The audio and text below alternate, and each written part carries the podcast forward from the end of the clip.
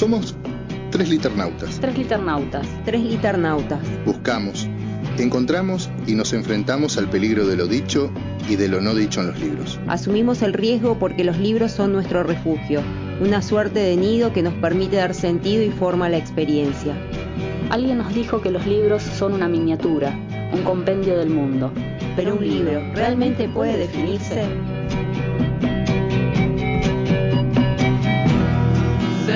Nos habitan con vidas no vividas. Dan profundidad a un mundo inhabitable. Abren espacios en territorios inacabados. Nos protegen cuando la realidad es indiferente. Nos convocan a elucidar nuestra propia experiencia singular. Todos ellos nos permiten jugar, descubrir, gozar, asociar, perdernos. Por eso, exploramos los márgenes amarillos de viejos clásicos. Vamos a la deriva en el mar tumultuoso de los estantes. Buscamos las voces de quienes han creado mundos con palabras, palabras, con palabras. Somos tres liternautas. Somos tres liternautas. Somos tres liternautas y aquí comienza nuestro viaje entre libros y más libros. Entre lecturas, entre lecturas, entre lecturas y escrituras.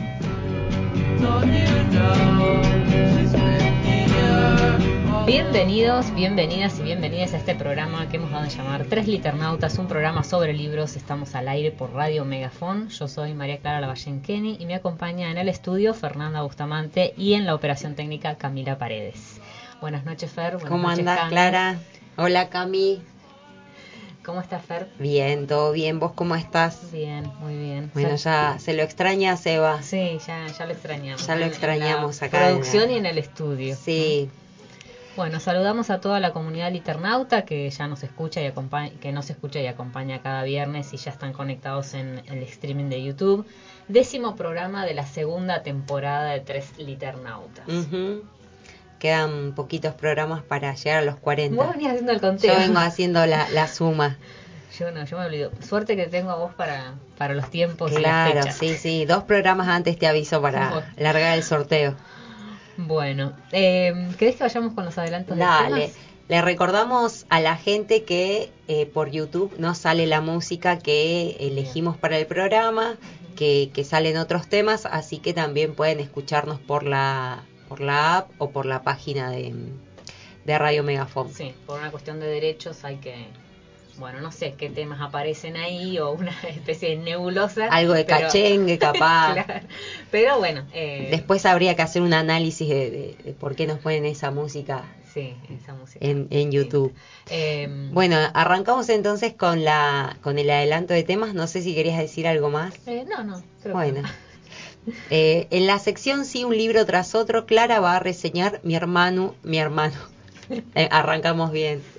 Mi hermano Arthur de Isabel Rimbaud. En preguntas y respuestas soplando en el viento conversaremos con Hernán Lasque que va a venir acá al estudio.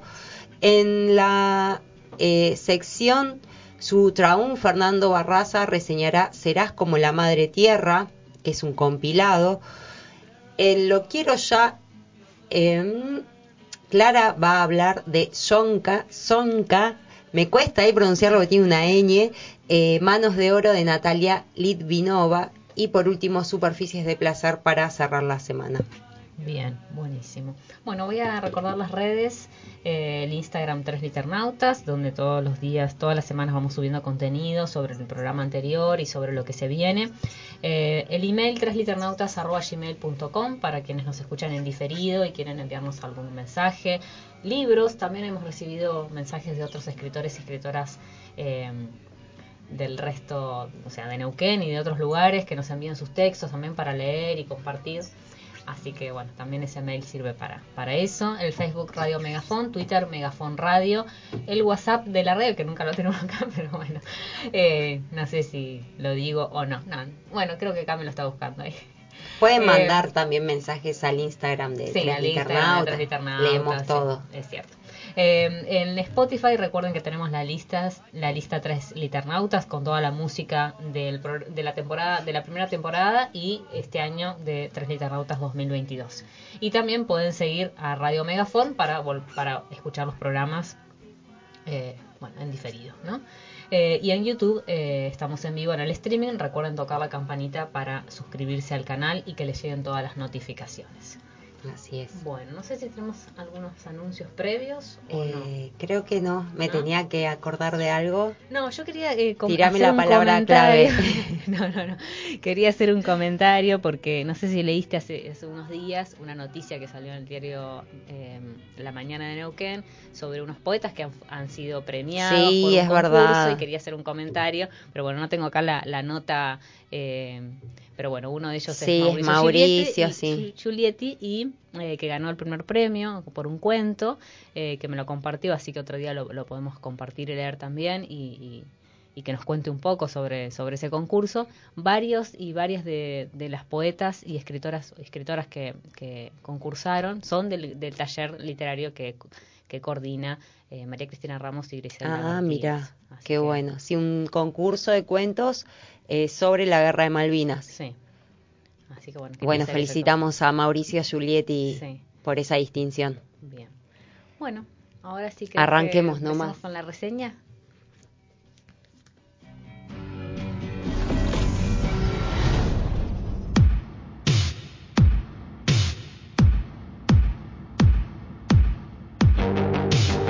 Sí, un libro tras otro.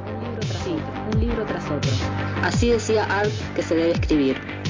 Hemos incorporado el mismo precepto en nuestra forma de leer. ¿Qué nos fascina? ¿Qué verso nos ha dejado sin proferir palabra? ¿Con qué libro hemos sentido la violencia de un cross a la mandíbula? Sí, un libro tras otro. Un libro tras otro. Un libro tras otro. Un catálogo caprichoso de aquellas lecturas que nos empujaron con furia a un camino que ya no queremos abandonar. Que ya no queremos abandonar.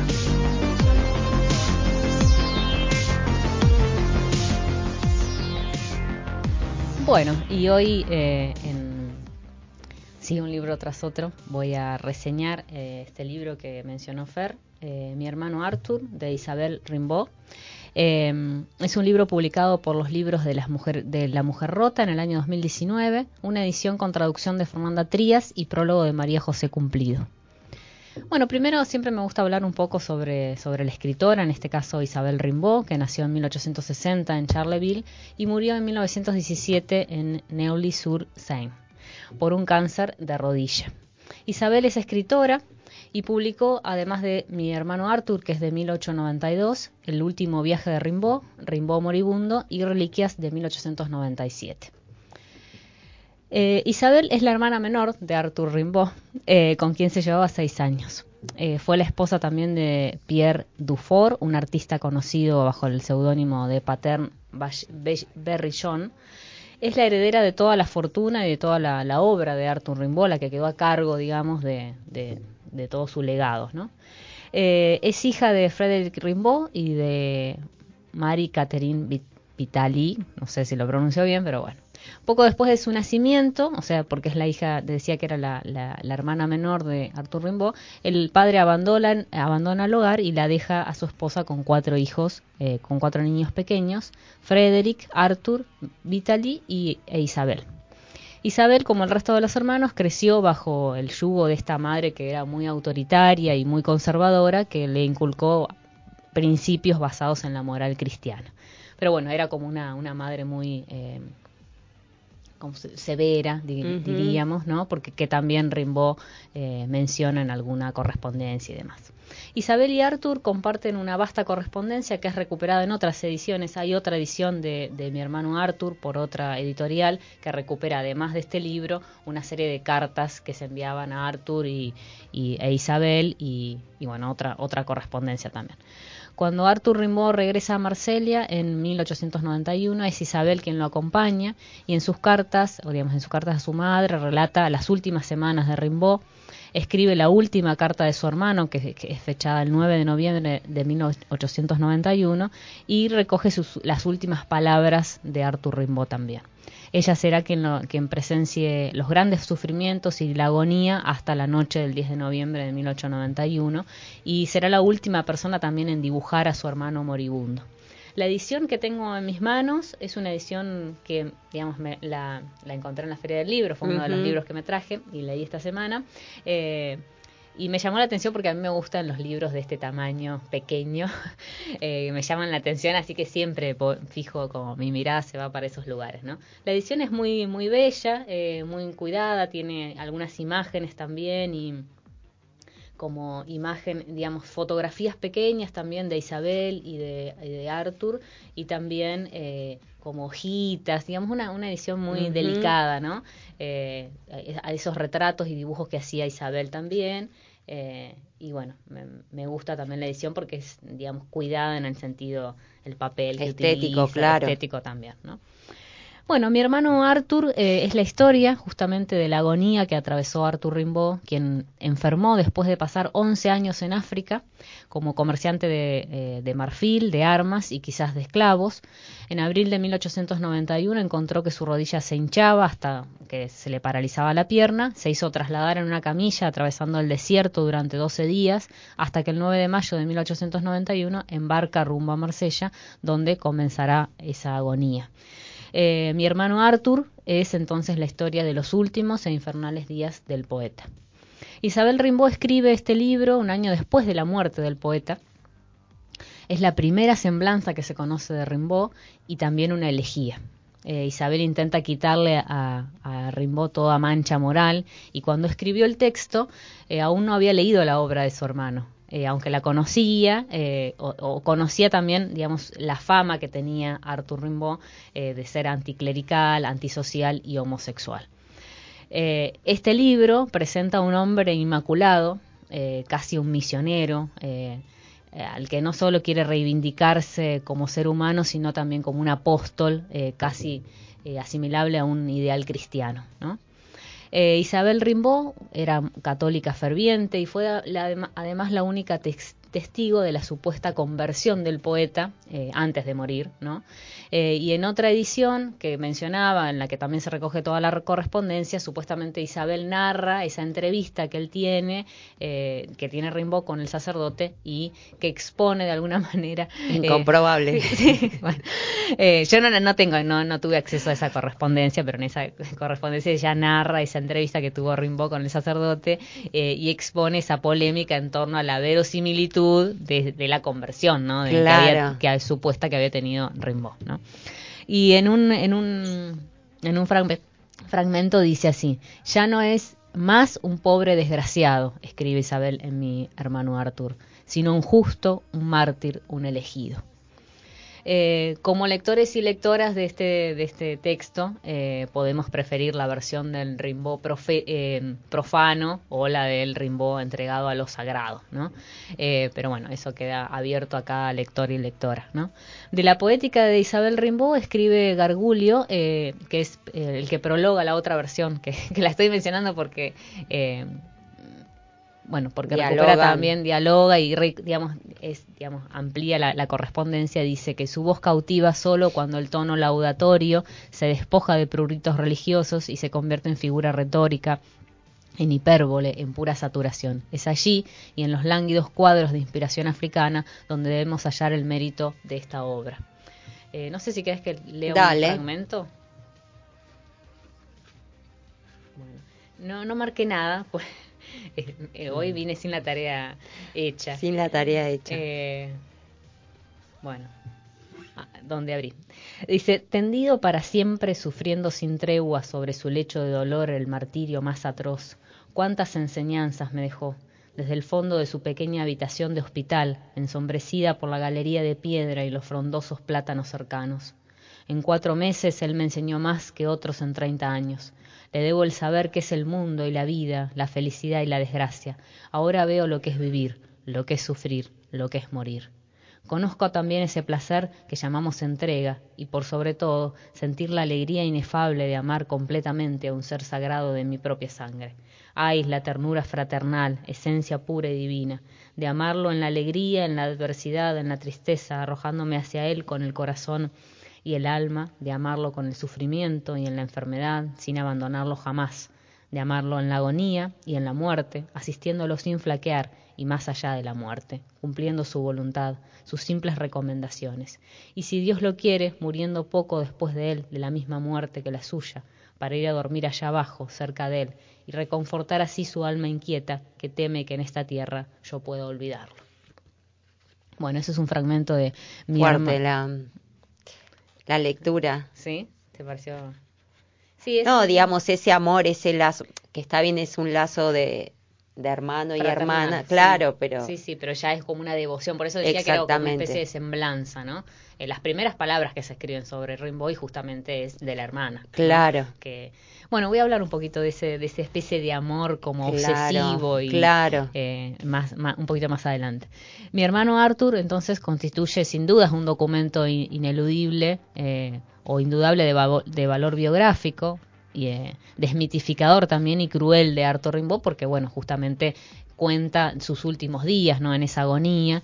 Eh, y digamos obviamente que es, eh, sobre la figura de Arthur Rimbaud esta semblanza elegíaca constituye las primeras palabras en relación al poeta pero no así las últimas no porque se ha escrito mucho sobre Arthur Rimbaud. Estas palabras escritas por su hermana que es cronista y testigo de la agonía eh, es un texto que es una imagen del poeta que necesariamente contrasta con este retrato que decía del poeta maldito, ¿no? Eh, igual algunos críticos, estuve leyendo algunas críticas sobre el texto de, de, Isabel Rimbaud y sostienen que ataca directamente y niega ese retrato que se había ido forjando sobre la figura de Arthur Rimbaud. Incluso han sostenido que se trataba de una burda falsificación del poeta, ¿no? En esos términos, que me pareció un poco fuerte también. Sin embargo, me parece que decir eso es desconocer, por un lado, la voz de Isabel, ¿no? Eh, escritora mujer, que luego, digamos, digamos, este texto después se pierde, ¿no? Eh, se suma en el olvido. Entonces me parecía como que me parece eh, un poco fuerte decir una burda falsificación del poeta, pero bueno. y esa, digamos, resucitar de alguna manera esa voz después de más de 100 años de silencio, este, este texto de, mi hermano Arthur, es de algún modo socavar ese terreno eh, donde se fueron acumulando las facetas de, este poeta eh, maldito, que también, hay que decirlo, son estereotipadas, ¿no? Claro. Eh, podemos pensar que se, digamos, como una especie de extrañamiento, ¿no? Como volver a recuperar esa voz de la hermana, ¿no? en un creo que tiene que ver con este movimiento de reivindicar una voz femenina, ¿no? Eh, que como dije había sido sumida en el, en el olvido, ¿no? Y me interesa en este sentido destacar algunas cuestiones, ¿no? Por un lado, un velo de misterio en, torno a la obra de Isabel, eh, sobre lo que se encuentran pocos datos, ¿no? Porque lo que conté es como lo, lo, lo, poquito y breve que se cuentan. Algunos datos de esos otros textos que mencioné eh, no aparecen, como las fechas de publicación o en dónde fueron publicadas, ¿no? Y también al menosprecio sobre su obra, sobre la que se han dicho que incluso ella había inventado y eran fantasías con poco vuelo literario, ¿no? O sea, todo eso se decía de eh, Isabel eh, Rimbaud. ¿no? Como que de alguna manera vivió a la sombra de su hermano, de su hermano, gran poeta, ¿no? Eh, bueno, para Isabel, la llamada hermana de devoción, que era la hermana, la pequeña, ¿no? Su hermano Arthur es el gran explorador, el sabio enciclopédico, la inteligencia más dotada, el políglota que habla todos los idiomas europeos, y muchos del África, el conversador que hechiza donde quiera los interlocutores, el franciscano que se despoja de sus ropas y de su dinero para dárselos eh, a los pobres, el asceta que no permite ningún lujo inútil, el hombre de una fuerza inusitada, al que es imposible que ningún eh, gavilla le robe una sola mercancía, aquel ser humano fuera eh, perdón, aquel ser fuera de lo humano, a quien, es en África, a quien en el África los moradores llamaban el justo, el santo. En suma, alguien que fue para ella simple y sencillamente, y cito, mi ángel, mi santo, mi amado, mi alma. En mi hermano Arthur nos encontramos con una visión particular e íntima de Arthur Rimbaud. La semblanza de Isabel a su hermano podemos eh, había pensado que se puede pensar como una especie de, de, alter ego a través del cual ella se mira a sí misma, ¿no? Eh, nos habla de su vida y de sus anhelos también, todo lo que ella no pudo hacer, ¿no? Que lo vivió a través de su hermano, que sí pudo ir a, a, conocer el mundo, ¿no? Porque sabemos que era eh, un gran viajante, ¿no? Isabel de alguna manera se refleja en Arthur y Arthur en Isabel. Su hermandad tiene como algo místico y a su vez sagrado también. Nos, los une la tragedia, eh, compartir em, em, bueno, de la que solo Arthur pudo, digamos, eludirse, ¿no? Eh, este viajero incansable que yo decía pudo escapar, Isabel no pudo escapar, se tuvo que quedar en la casa con la madre, con esta madre que yo decía que era tan severa y de alguna manera ella dice que se escapa a través de él, ¿no? Y cito otra, otro fragmento que dice, desde entonces lo seguí con el pensamiento, en el dolor, en la alegría, sin forzar la voluntad, casi a pesar de mí. Para cerrar, y como sostiene María José Cumplido, que es en el, la, que, la, que, escribe el prólogo de esta edición, mi hermano Arthur nos entrega una mirada particular y tal vez desconocida de Arthur Rimbaud, y esto nos recuerda que estamos construidos por la, por la mirada de los otros, y estas, y estas miradas necesariamente complejizan a los seres humanos que han logrado hacer cosas increíbles.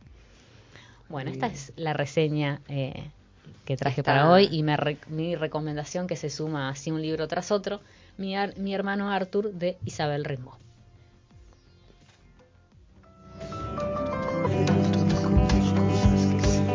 Entre la soledad de la estepa y el ajetreo vertiginoso de la ciudad, palabras con rostro desconocido ruedan, se confunden entre las ramas del jarillal. Se cubren de polvo y frío, se pierden en el cauce pedregoso del limay.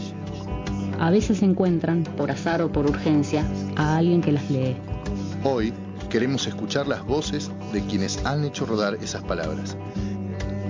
Esto es Preguntas y Respuestas soplando en el viento. El ciclo de entrevistas de tres liternautas. El viento me confió cosas que siempre llevo conmigo. Me dijo que recordaba un barrilete y tres niños. El sauce estaba muy débil, que en realidad él no quiso. Que fue uno de esos días que todo es un estropicio. Me dijo que los pichones a veces de apresurados caen al suelo indefensos y él no consigue evitarlo.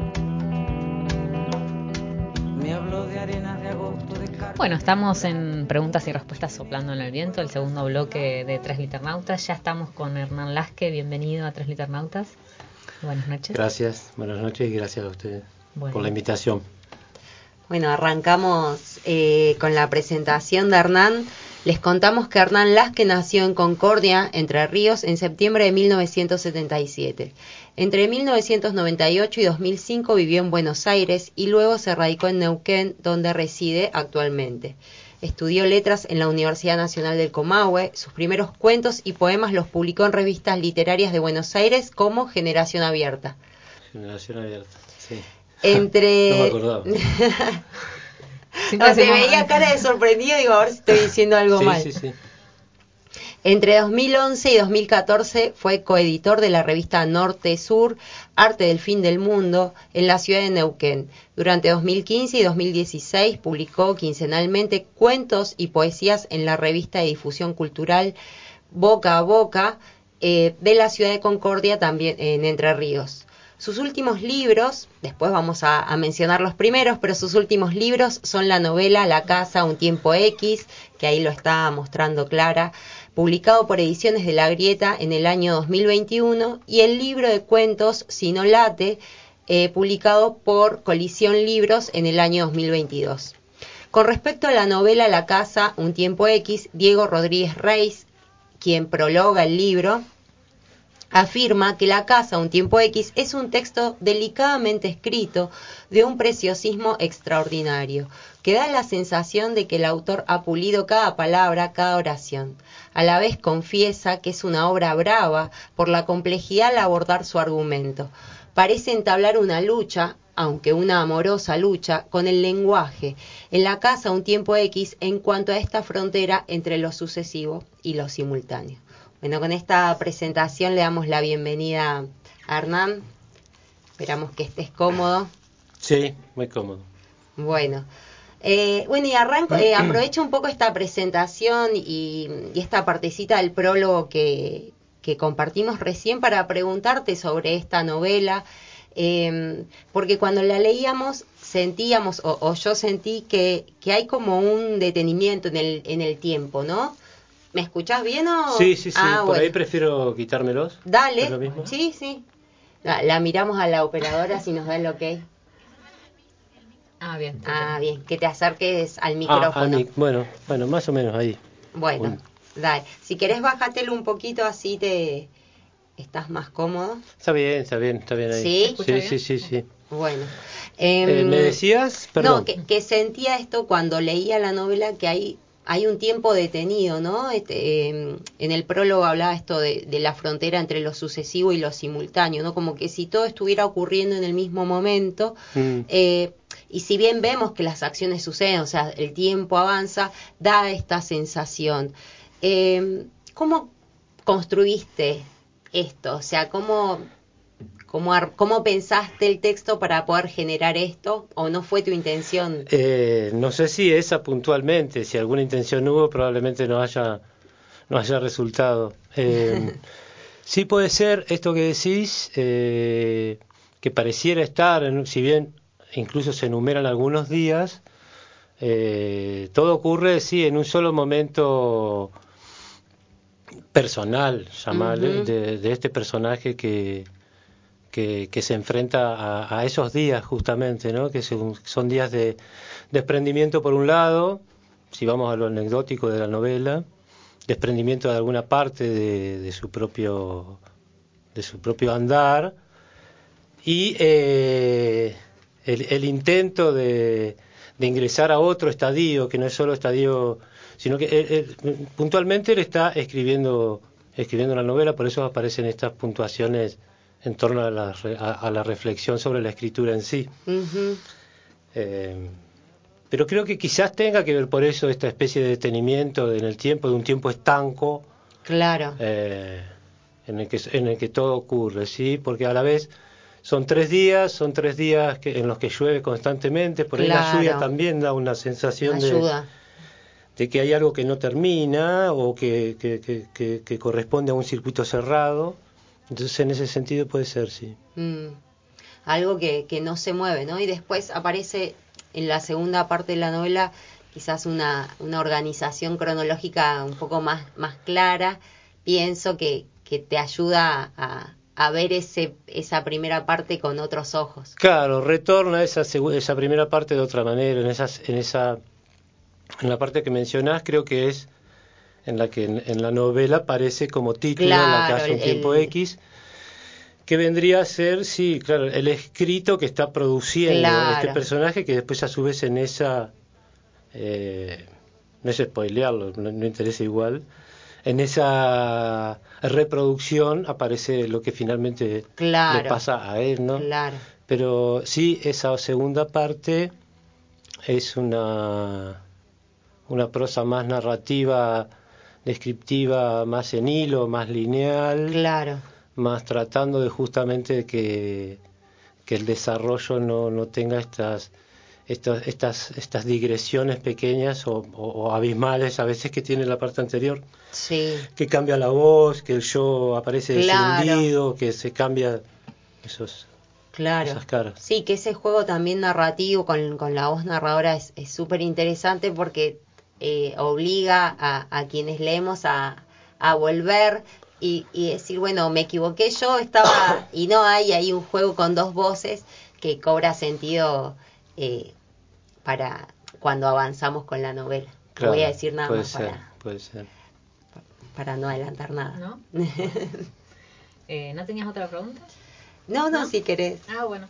No, yo, yo me voy a concentrar en, en, la poesía, como ya te había adelantado. Eh, digamos, tu obra se compone de narrativa y de poesía. Después te iba a preguntar en, qué ámbito te sentís más cómodo, pero supongo que en los dos, ¿o no? Sí, cuando me siento cómodo ocurre algo. Bueno, yo había pensado, eh, había... Mm, en Vamos a empezar por este, ¿no? Porque me anoté acá algunas cositas, me marqué algunas algunos poemas. En Maratón Dromedaria hay tres citas eh, que, dan inicio al poemario. Eh, una es de Lesama Lima, otra de Malarmé y otra de Fowell, ¿no? Y las citas refieren específicamente al ritmo, ¿no? y algo que también después veía que se reafirma con la presencia eh, de Macedonio Fernández en alguno de los poemas. ¿no? Te pregunto, ¿no? Este, en este poemario su intención fue de alguna manera experimentar, si se quiere, con el ritmo y con una, digamos, con una vinculación que entiendo que tiene como una raigambre metafísica eh, que intenta eh, concebir el mundo sin el filtro de la ración ni las sensaciones? Una pregunta un poco compleja, pero me hizo pensar cuando, cuando leí lo de Macedonio. Sí, sí, está bien, está bien. Eh, sin dudas lo rítmico, eh, por eso, y por eso están, como bien lees, la, esas tres citas, esos tres epígrafes que hacen alusión a lo rítmico. Eh, y les ama también, no solo por lo rítmico, sino también porque es, es un poemario más bien, creo, creo si puedo, de los que hay poemas en los que uno no puede dar cuenta demasiado precisa después de él, porque es como un, un dardo verbal, diría Lesama Lima justamente. Eh, son como dardos verbales que por ahí, en, en, cuando dan en el centro, eh, la, onda expansiva nos lleva a, alusiones que se van encadenando y por eso puede volverse metafísico. Se me ocurre ahora que vos dijiste metafísico. Em, creo que desde ahí, eh, no obstante, hay también poemas que tienen bien raigambre eh, narrativa. Siempre hay un, hay, hay, hay un, umbral ahí narrativo en algunos, no en todos, pero en algunos sí, que sin llegar a, a, la pretensión de, de, representar una escena, aparecen como flashes de escenas, que cambiaría, trocaría los dardos verbales por escenas o fotografías eh, que funcionen así también. Mm, que también pasa en, tu narrativa, digo, hay, hay mucha presencia de, de poesía, ¿no? Bueno, también lo dicen de, lirismo, eh, hay un lenguaje muy poético que también hace que se detenga estilo narrativo para centrar la atención en, en lo que está queriendo transmitir ese lenguaje. Sí, en, en esta novela puntualmente, por ahí se, se aprecia más eso, porque está muy relacionado sí, a, la, hora de crear ahí el, párrafo a párrafo. Eh, el canal que, encuentro yo, y, en este momento, o en ese momento de la escritura de esto puntualmente, es poético, entonces ocurre esto de, es un lanzarse y, y, repartir el peso, si se quiere, para sostenerlo en, en lo rítmico, en lo musical, pero en tanto posibilidad de, de, entrar y salir, de subyacer en un ritmo. Claro. De ir en contrapunto. Y ahí aparece la, la poesía más, que, que, si la traslado a una columna la podría encolumnar, como hay en algunos pasajes de la novela, que son como parrafadas así, eh, más bien poéticas, claro. de, carácter poético, de, de, descarga, ponele. Y que el narrador pesca otra vez y es el mismo personaje, bueno. Claro, sí. Que está pensando su propia escritura. Eh, mm. Por eso esta novela está así, eh, está en ese agua, va y viene, nada, nada en la poesía y nada en la... Y nada por aquí y nada por allá. Claro, sí. Bueno, y también eso relacionado con, con esta sensación de, que hay algo detenido, ¿no? En, en, el, en la historia. Digo, quizás también se tiene que ver con eso. Sí, sí. Porque la poesía nos, nos obliga a detenernos en el tiempo, ¿no? O sea, en general no, no lo... Va, no sé, a mí me pasa cuando leo poesía que no avanza el tiempo, sino estamos deteniendo esa sensación que, que genera la primera lectura. En un agua ahí. Claro. El, el epígrafe de la poesía es un caracol nocturno en un rectángulo de agua. Mira. No dice así, sí. Claro. De Lesama Lima. Bueno, sí, tiene razón, tiene relación. Mm y está en el agua, está como el mono de Sama, de Sama, Sama, de Sama de Benedetto, el mono que está en la orilla que va y viene, que no va ni para adentro ni para afuera, el mono muerto. Claro. Algo circular, ¿no? Y que repercute a la vez en, en estas ondas que, que comentaban recién. Bueno, ahí justo que hablaste de agua, pensaba en, bueno, acá no lo tenemos, eh, pero tres andaribeles, ¿no? Que yo enseguida dije, Ay, bueno, a mí que me encantan agua, voy a leer tres andaribeles. Eh, y, pensaba que mm, eh, en, ese, en ese poemario, ¿no? Conjugás por un lado, bueno, esto que también haces en la narrativa, ¿no? Por un lado la prosa y, y hay algo como escenas teatrales con personajes que dialogan, ¿no?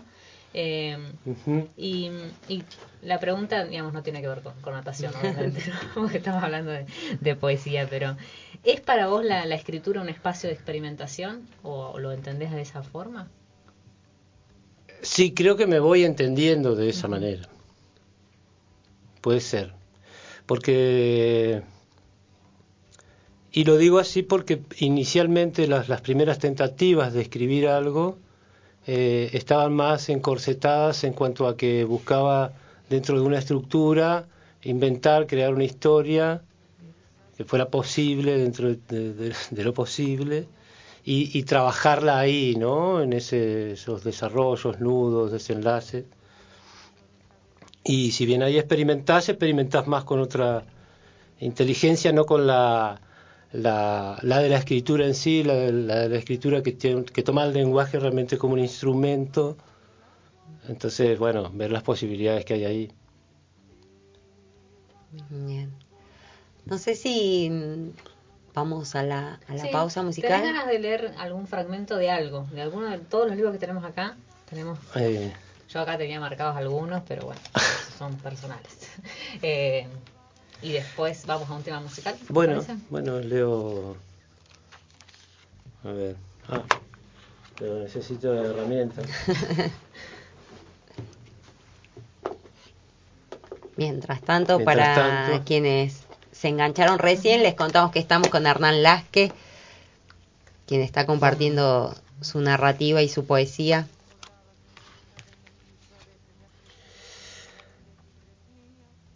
Eh, bueno, voy a leer un fragmento de la... Bueno, espero que no nos adelante porque te contamos que elegimos para nuestra última sección también un, ah, fragmento, de tu libro para superficies de placer. Por ejemplo. Eh, no, no, lee, lee, tranquilo, en todo caso, repetimos.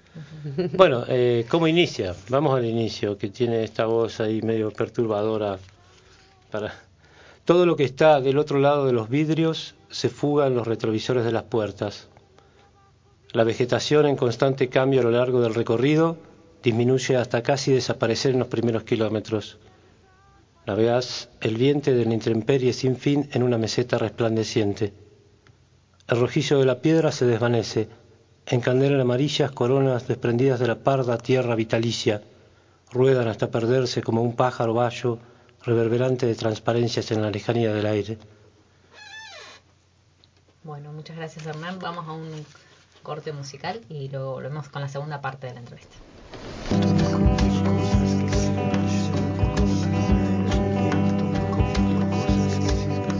Bueno, estamos en la segunda parte de la entrevista con Hernán Lasque, con quien estamos conversando sobre su obra.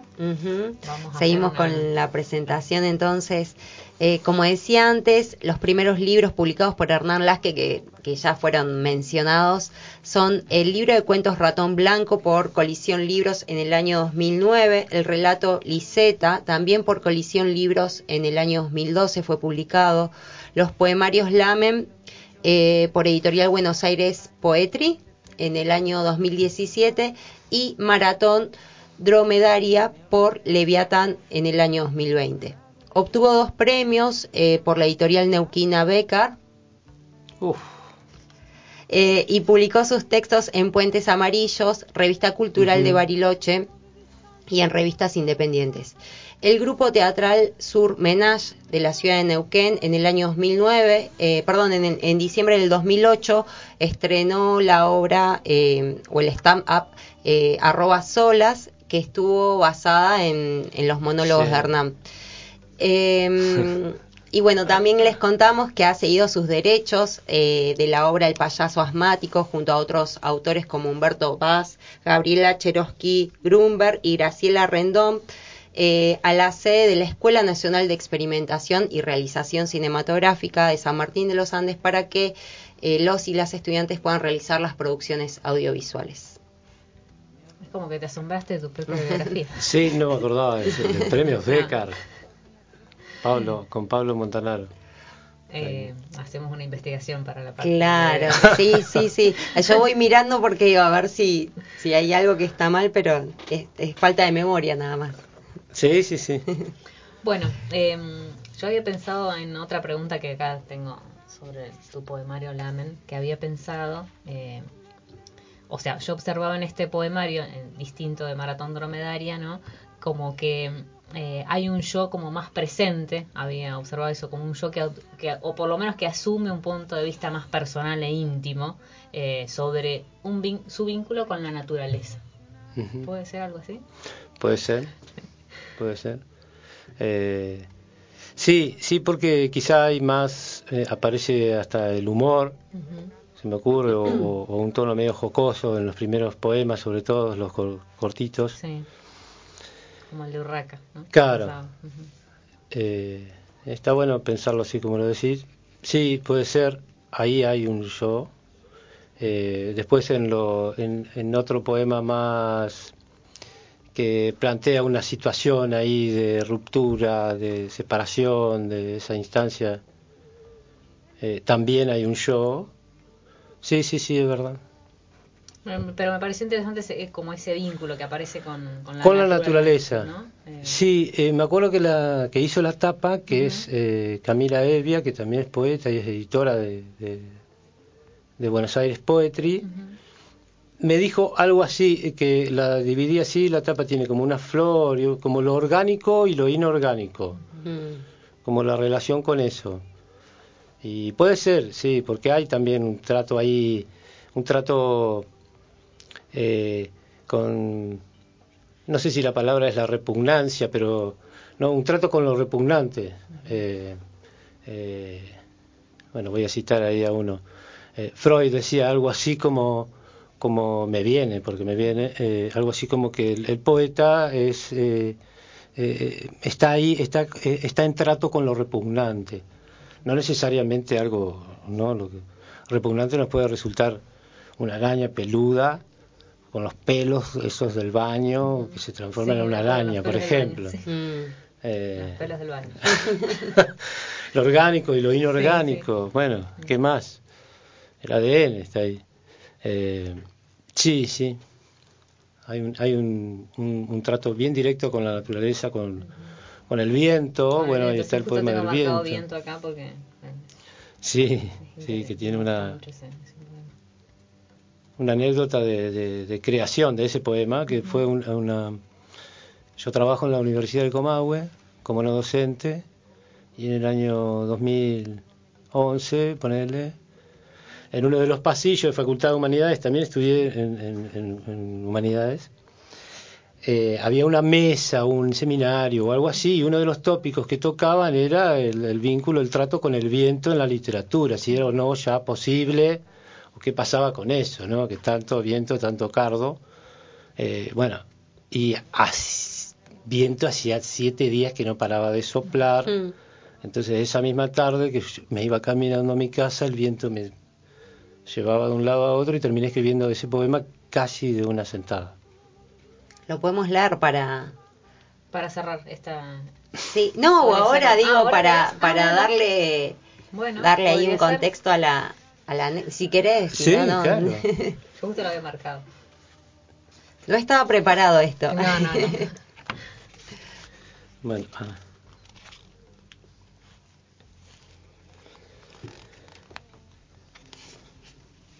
Viento que azota las ventanas, que embrutece la tarde, que levanta piedras de la calle, que sacude ropas colgadas, revuelca sábanas y medias y latas vacías, botellas de plástico, sillones de mimbre, viento que llena de tierra las casas, que se mete en el cuerpo caprichoso, enajenado, viento como diablo, viento como trenes de viento, viento seco y áspero, viento como un orgullo, viento chicotazo de los árboles nuevos, inaplazable, urgente, desbocado, volando chapas, viento al desamparo del viento, viento que asimismo se desguaza en el viento, viento, viento, viento que salpica el agua de los ríos, que asusta al perro manso, viento que rompe con más viento, viento inexplicable tanto viento, viento de tormenta sin tormenta, viento que enloquece a las abuelas, que voltea de las ramas a los pájaros, que arranca árboles de cuajo, viento que trae puro y duro viento, viento que se olvida de nosotros, que no teme a las paredes,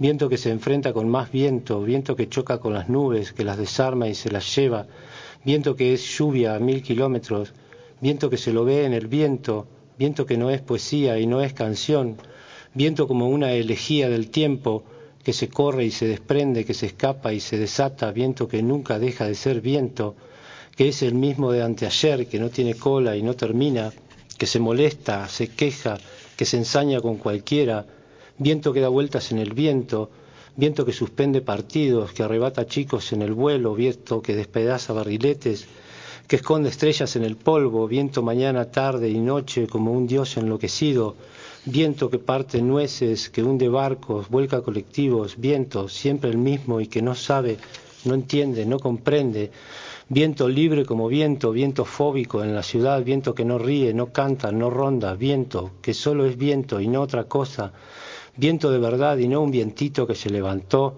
viento que viene volando hace miles de años, viento que retuerce y quiebra las orejas de los perros, que hasta los gatos temen y desaparecen, viento que irrumpe en las iglesias y los curas se persignan, viento que corre las macetas, viento, viento, viento, viento que parece el fin del mundo, viento que despeina los fantasmas que desfilan tras los vidrios, viento estrago de rancheríos, que las casas temblequean, que los viejos dicen los de antes eran vientos, viento que se lleva por delante al viento, viento lujurioso a la salida de una escuela, viento que privilegia el internado en los hospitales, no sabes el viento que hay afuera, viento que se mete en los ojos, en la boca, en la cabeza, que pica por adentro, por las orejas el viento, que bambolea puentes, que arranca jardines enteros, viento que cierra todo más temprano, viento en este valle de vientos, viento danza de los muertos olvidados, de los indios mutilados, de los agüeros, de los cuervos, viento venganza de la sangre, desquite patagónico, atropello de las montañas, del aliento de su pecho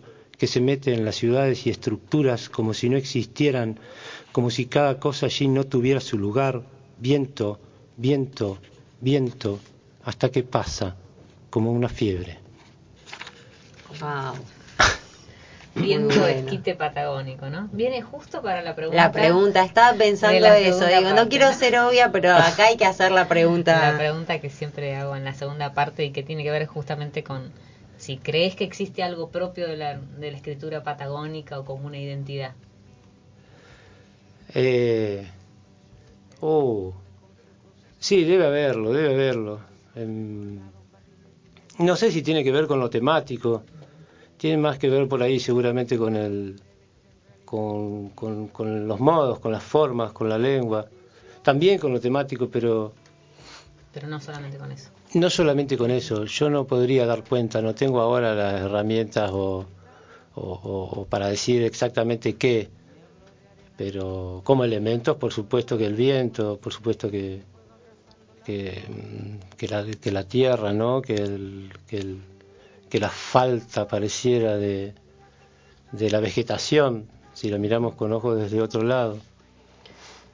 Claro, y eh, eh, digo, sentirte vos también como, o sea, en, este, en este poema que habla del viento, ¿no? Aparecen un montón de otras figuras que, que relacionamos con Neuquén o con la Patagonia, eh, y digo, vos como, como escritor estás envuelto ahí en ese remolino de, esas imágenes que te van configurando también, ¿no? O que por lo menos configuran eh, un poco tu poesía.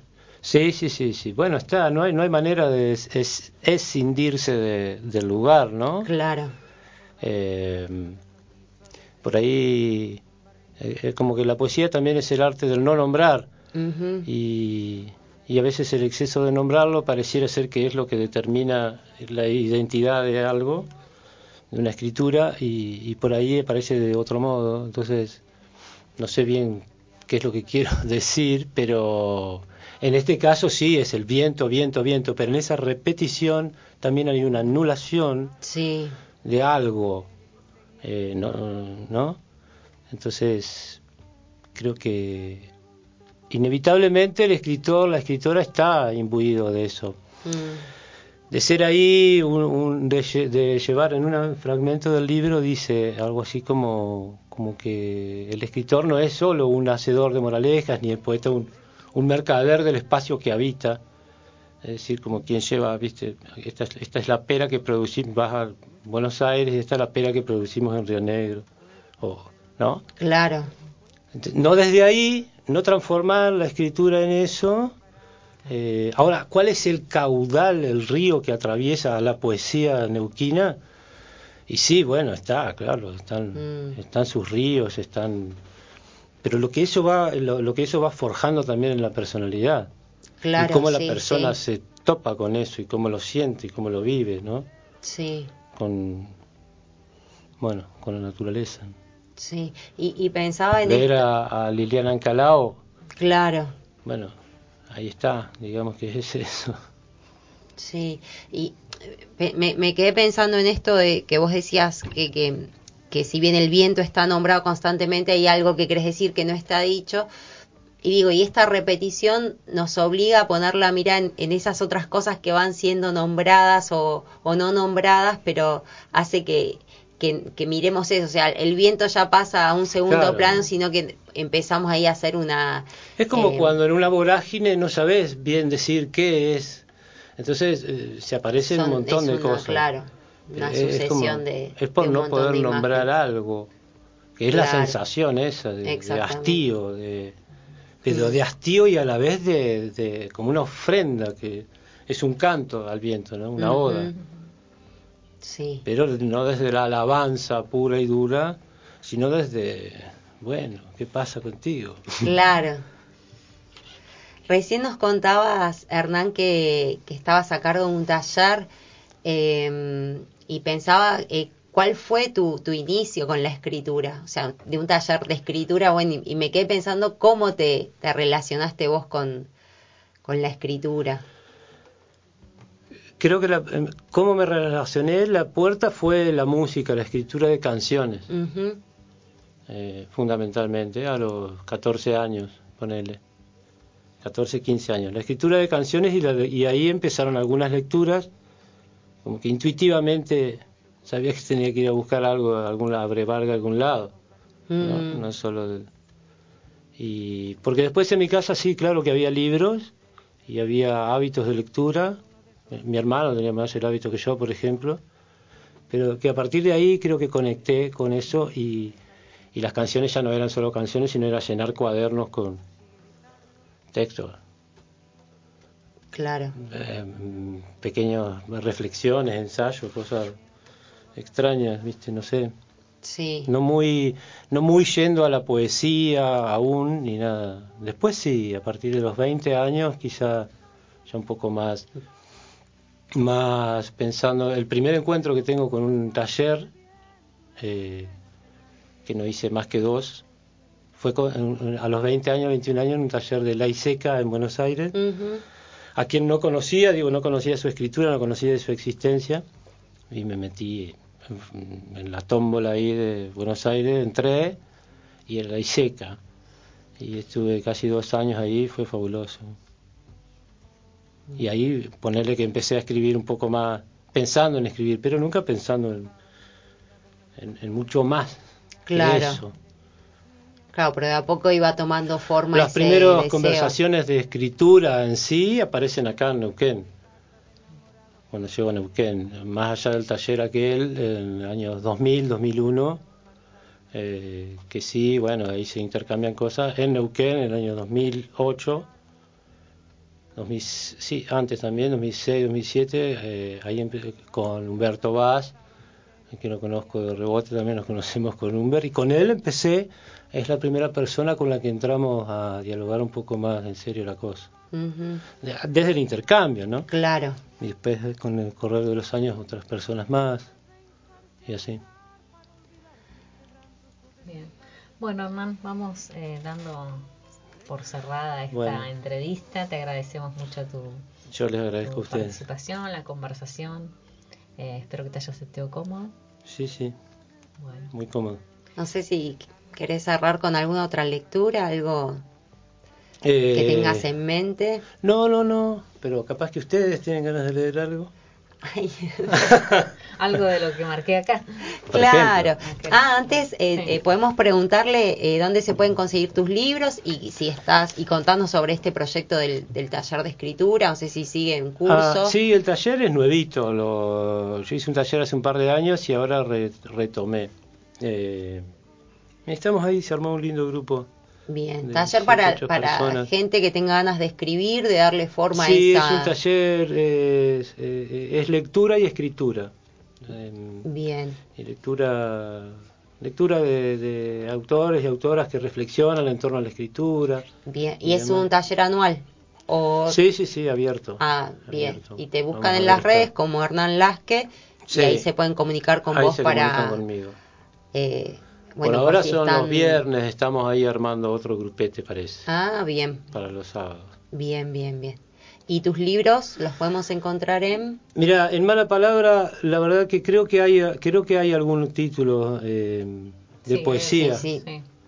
Está pero yo hace mucho que no voy y después, eh, Sí, te y después, extrañaron tu presencia. Dije, no, no hace mucho que no vino más. Les dije que venías y, y que no estaba tu novela. y después porque la novela tampoco tengo, Mm. Eh, podemos aprovechar a pedirle a, a Tórtora. No, la, la novela salió editada por Ediciones de la Grieta, que es una, Sí. una editorial de San Martín de los Andes, que está cumpliendo en este año justamente 20 años y la verdad que laburan sostener algo así durante 20 años es, Mm, eh, en cualquier lado. Es fabuloso. Así que, y forma parte de una serie que van a sacar cinco títulos en narrativa, como sacaron anteriormente también cinco títulos en poesía, Claro. Con autores y autoras de la región. Está muy piola el trabajo que hacen. ah, bien. Y bueno, Daniel, eh, los libros están allá, por supuesto que algunos vinieron, pero no, no tengo más yo encima. Ah, Y a la librería no alcancé a llevar. Pero bueno, se pueden conseguir a través de la página. Claro. O, o- o hablan conmigo y eh, saltamos un banco. Bien. Bueno, Bueno, nos vas a compartir. voy a compartir eh, la casa de Lamen. La casa. Llueve todo adentro, lo que no llueve en medio del viento. Voces, cuerpos, brazos bajan. Cuando no, aerostáticos, o se asfixian apilados en el único placar de la casa, o respiran. Cuerpos caídos pesan lo que la faz de su sombra. ¿Acaso un vómito de gato, pelos de muñeca, falanges y otras laringes, y los treinta centímetros que cada esófago mide, retirando del entrevero de lluvia sus largos pelos de bronce verde? Hermoso. Hermoso. Acá, acá me están diciendo que, que encantó el poema eh, El viento y dice que, Ajá. que lee con la cadencia del viento. Ah. Así que bueno, te agradecemos Hernán tu Bueno, visita y bueno la charla compartida. Igualmente. Bueno, muchas gracias. Muchas gracias. Marimari Pupeñe Pulamien, ¿cómo están todos, hermanas y hermanos? A esta hora de la noche, aquí en Tres Liternautas, comienza una nueva edición de Sungutraun.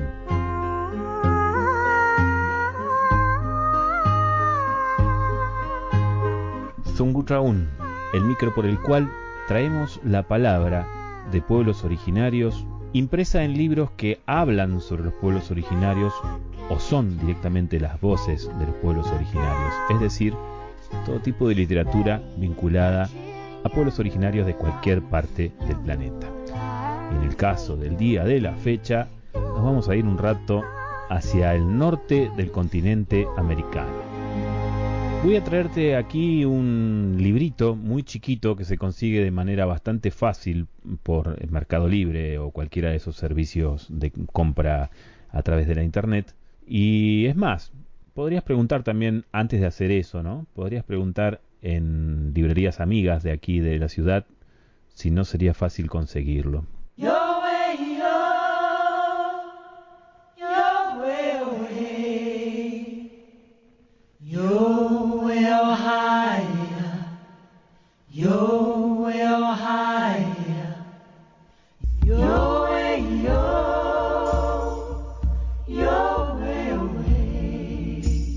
Como la madre tierra, la mujer india. Es un libro que es de la colección Los pequeños libros de la sabiduría, que es de la editorial de José de Olañeta de España.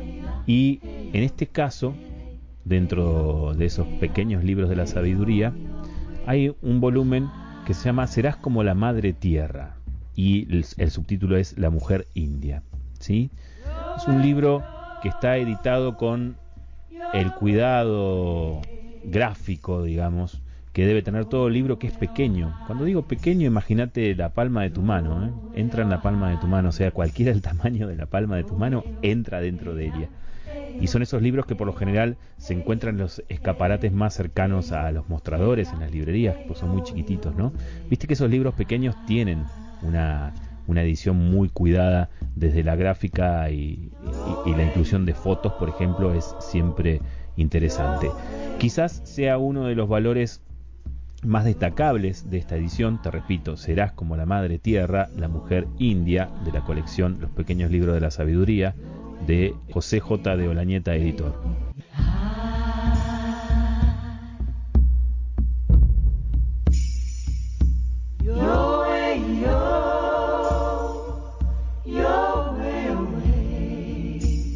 Te decía, quizás las fotos sean de, lo más eh, destacado en esta edición porque son bellísimas. Son fotos de archivos de eh, finales del siglo XIX, principios del siglo XX, de diferentes pueblos originarios de Norteamérica y todo tiene una visión muy llevada y orientada hacia la mujer.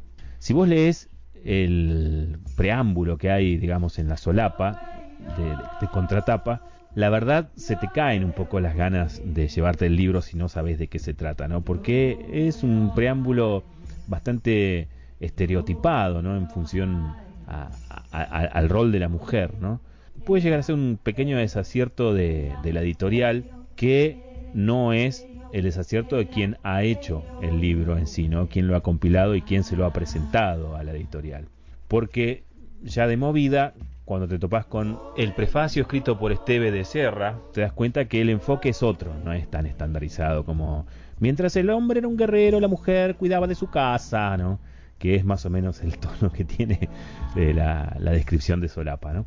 Bueno, vencido ese prejuicio entonces es muy difícil porque uno se deja llevar por ese tipo de, de cosas, por eso digo que es un desacierto de la editorial, te encontrás con un libro muy pero muy bien estructurado y armado.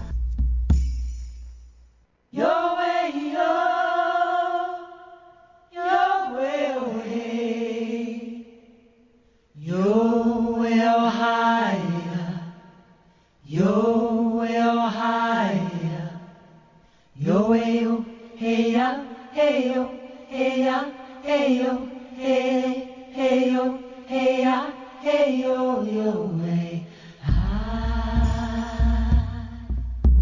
contiene el libro, aparte de estas fotos alucinantes que te dije de pueblos originarios de Norteamérica, de mujeres de pueblos originarios de Norteamérica?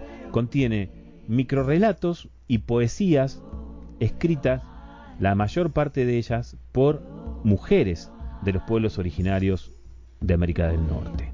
Y otras descripciones y textos cortitos y algunos poemas están escritos por hombres y algunos no son de los pueblos originarios, sino que hablan sobre los pueblos originarios, pero son los menos, digamos, ¿no? Precisamente los menos interesantes, eh, no, no por cargar las tintas, ¿no? En apologizar la voz directa de los pueblos originarios de cualquier libro, ¿no? Que hable sobre pueblos originarios, siempre es preferible escuchar la voz directa, pero no, no, no estoy apologizando simplemente eso por sobre el otro. Digo, en esta selección, los textos aledaños, digamos, los textos que hablan sobre pueblos originarios, no son tan interesantes como los, los que sí están escritos por personas de los pueblos originarios y ni hablar por mujeres de los pueblos originarios.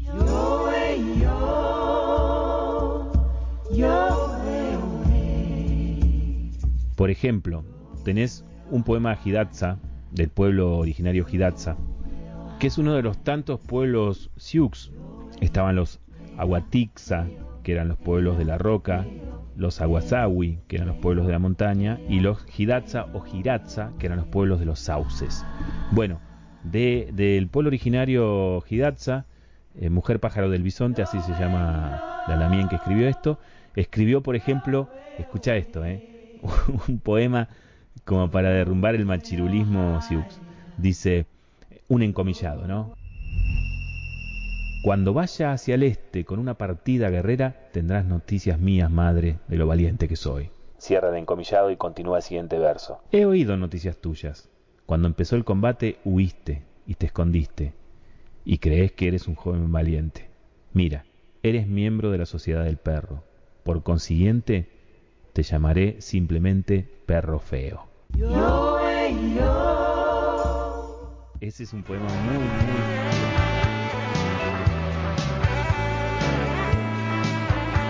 No sentimos la atadura de leer la novedad. Pero el olor a nueva publicación nos atrae a las estanterías.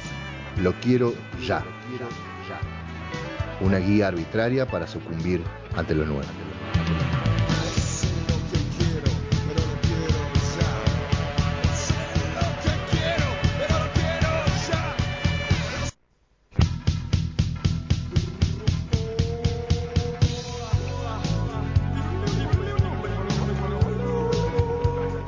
Bueno, y en la sección Lo Quiero Ya, eh, que recuerden que tenemos eh, El auspicio. el auspicio de Mala Palabra y pueden ir a buscar el libro que voy a presentar hoy, que es La Novedad. Eh, es el libro Sonka, Manos de Oro, de Natalia Litvinova, publicado por Chanten.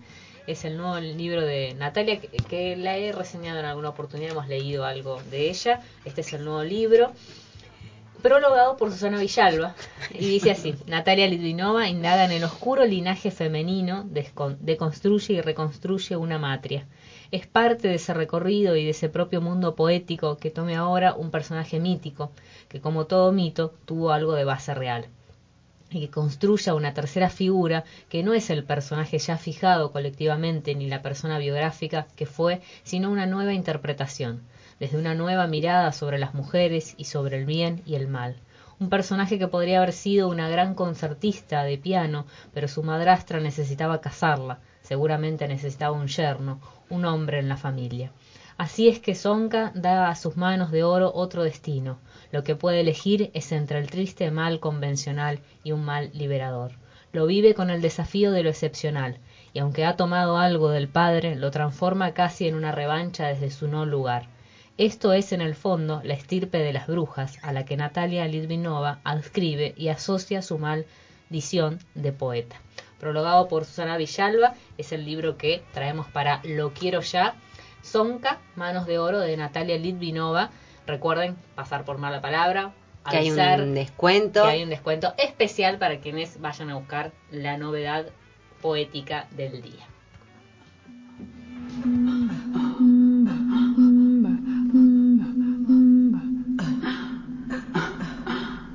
La palabra también desea. La palabra también desea. La lengua quiere arder en su completa plenitud. El goce, lo no dicho o dicho a gritos, jadeando, Palabras tabú, cuerpos que se salen del orden, que desbordan, que exceden y exudan. Superficies de placer. Superficies de placer. Superficies de placer. Lecturas erógenas al filo de la medianoche.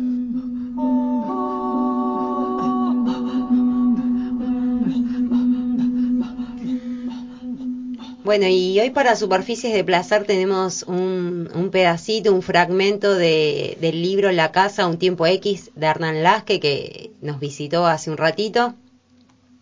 Así que esperamos que les guste. Como si su cuerpo condensara el aire, se revuelve sobre vos y levanta su flequillo cruzando los dedos sobre su cabeza. Sonríe, se para, a la distancia, en perspectiva, te dice que mejor no, que la lluvia a veces le hace eso, y vuelve a sonreír, encantadora, que mejor después y te pide para fumar. Sobre la mesa, en el cenicero, señalaste con el mentón. Camina con la remera apretada en el elástico de la bombacha, una bombacha redonda que le cubre el culo por completo, una bombacha con dibujitos japoneses que te hace decir alguna boludez acerca de los dibujos animados. Pero querías decir que te gustaban. A mí me gusta tu ojo dormido, contesta, tu ojo nipón de recién levantado. Está herido y yo lo voy a curar, agrega, y también porque me gusta mucho el olor de tu cuello, dice y fuma. Fuma y vuelve a sentarse sobre tus piernas, que lo mantengas abierto, te ordena, y lame tu ojo izquierdo una vez, se ríe, lo chupa como una bolita de chupetín. Lame tu párpado y el contorno de las cejas mientras se mueve sobre tus piernas. El chicle parece enredársele en la lengua. Se baja, se sienta en el piso y cruza las piernas. Chinita, japonesa, te mira, te cuenta que al chicle lo tenía en la heladera, que siempre desde chica lo hace, masticarlos y, guar- y guardarlos para el otro día. Y que al abuelo no le gusta y le dice que es una asquerosa. Si a vos también te parece que es una asquerosa, te pregunta que no, le respondés, que se habían venido ella y su hermana Kyoko a vivir con el viejo porque a su padre tampoco le gustan los chicles, dijo, soltando una breve carcajada. Que su hermana también lo hace y que confunden de quién es uno y de quién el otro, que todo lo comparten y que si vos querés puede ir a buscarla, pero que estaba durmiendo, que la lluvia la bajonea, las hace extrañar, les da nostalgia o melancolía. ¿Cuál es la diferencia? May te cuenta que nos saca un novio que cada tanto hablan y le promete que va a venir, pero que el viaje es muy costoso. Agrega que si ellas pudieron no fue solo gracias a Hanae, lo dice mirándote a los ojos y quitándose el chicle de la boca, lo deja sobre la mesa de luz y vuelve a mirarte antes de zambullirse entre tus piernas.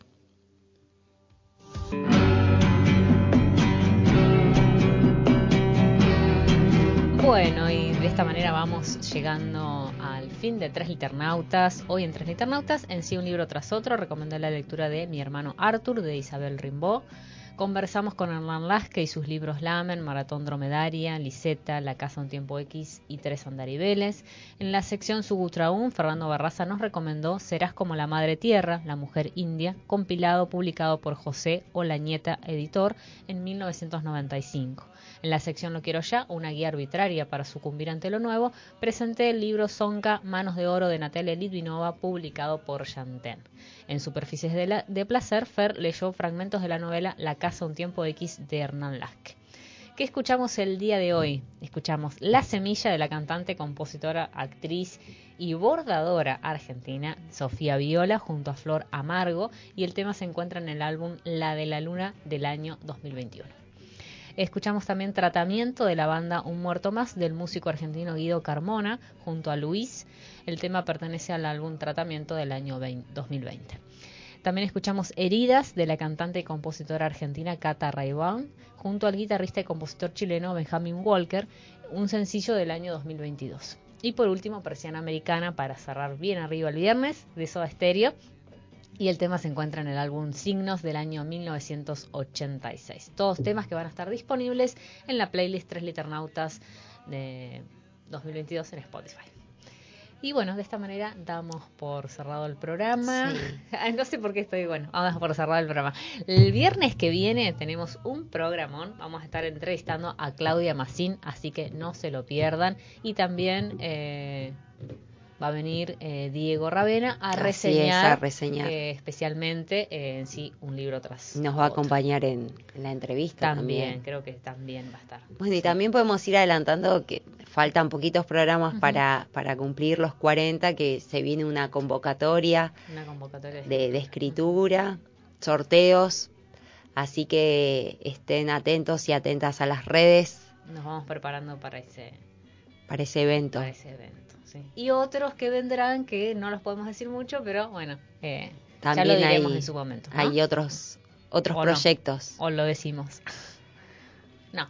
Esperemos, esperemos, para el programa que viene lo, generar suspenso. Sí, sí. Bueno, eh, ¿querés mandar algún saludo? Eh, saludamos a la gente que nos escuchó, a mi familia, bueno. eh, a Sara. Sara que estuvo en el chat y mi madre que siempre está presente. También presente. Y a, Ana también que estuvo haciendo comentarios y Karina. Bueno, eh, agradecemos entonces a, todos y a todas y que tengan un hermoso fin de semana. y nos vemos el próximo viernes. Somos Tres liternautas. Tres liternautas. Tres liternautas. Buscamos, encontramos y nos enfrentamos al peligro de lo dicho y de lo no dicho en los libros. Asumimos el riesgo porque los libros son nuestro refugio, una suerte de nido que nos permite dar sentido y forma a la experiencia. Alguien nos dijo que los libros son una miniatura, un compendio del mundo. Pero un libro, ¿realmente puede definirse?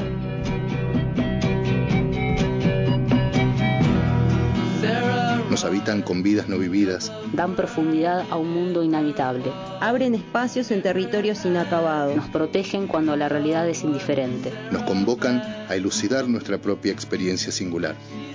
Todos ellos nos permiten jugar, descubrir, gozar, asociar, perdernos. Por eso, exploramos los márgenes amarillos de viejos clásicos. Vamos a la deriva en el mar tumultuoso